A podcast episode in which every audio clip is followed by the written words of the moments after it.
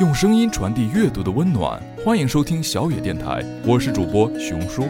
今天给大家分享的是一首来自英国诗人 Christina Rossetti 的名作《Song》。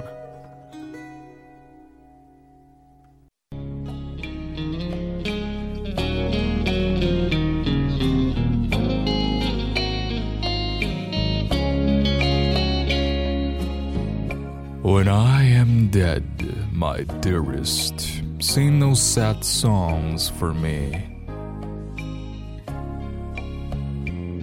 Plant thou no roses at my head, nor shady cypress tree. Be the green grass above me with showers and dewdrops wet. And if thou wilt, remember, and if thou wilt, forget.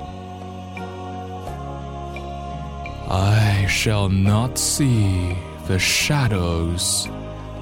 I shall not feel the rain. I shall not hear the nightingale sing on as if in pain, and dreaming through the twilight that does not rise nor said. Happily, I may remember, and happily may forget.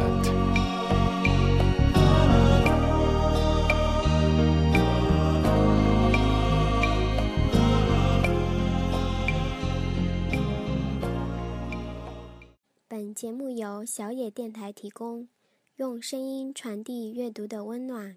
感谢您的收听。